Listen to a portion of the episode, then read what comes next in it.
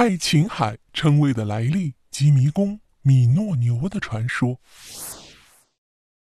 美丽的爱琴海是很多人向往的地方。那么，你知道“爱琴海”这三个字是怎么来的吗？它又有着什么样的传说呢？本期就来为大家揭秘。据传说啊，在希腊远古时期，有个名叫米诺斯的国王统治着爱琴海南端的克里特岛。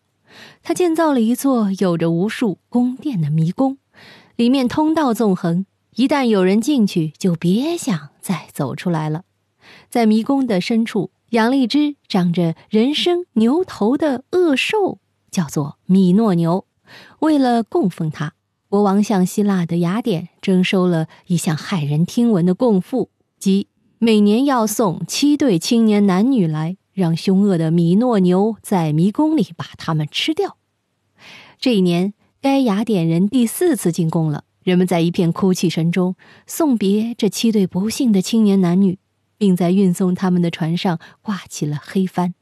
当时啊，雅典的国王叫做爱琴，哎，就是那个爱琴海的那两个字。他的儿子特修斯不忍心看到自己的人民遭受这种灾难，便决定啊，跟他们一起去克里特岛杀死米诺牛。临行前呢，他跟父亲约定说，如果事情成功，在返航时就把船上的黑帆换成白帆。特修斯到达克里特后，米诺斯国王的女儿爱上了他。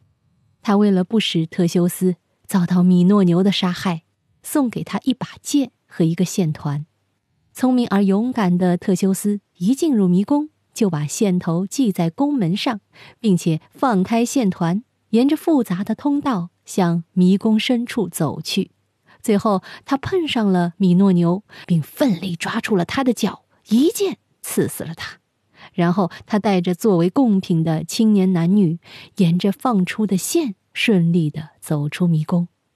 为了防止米诺斯国王派人追击，他们在海边凿穿了所有克里特船的船底，然后和国王的女儿一起登上来时那条船回国了。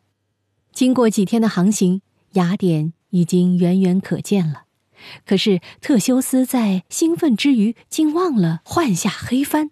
在海边等待着的爱情国王看到驶来的船上依旧挂着黑帆，误以为儿子已经殉难了，于是绝望之中纵身跳海自杀了。从此，爱情国王投生的那个海就被称为爱琴海。这个故事啊，也让我想到了一个词儿——坑爹呀。虽然传说只是传说，但是因为这个故事。我想，我们以后到爱琴海去旅游时，心中也会多一份追忆吧。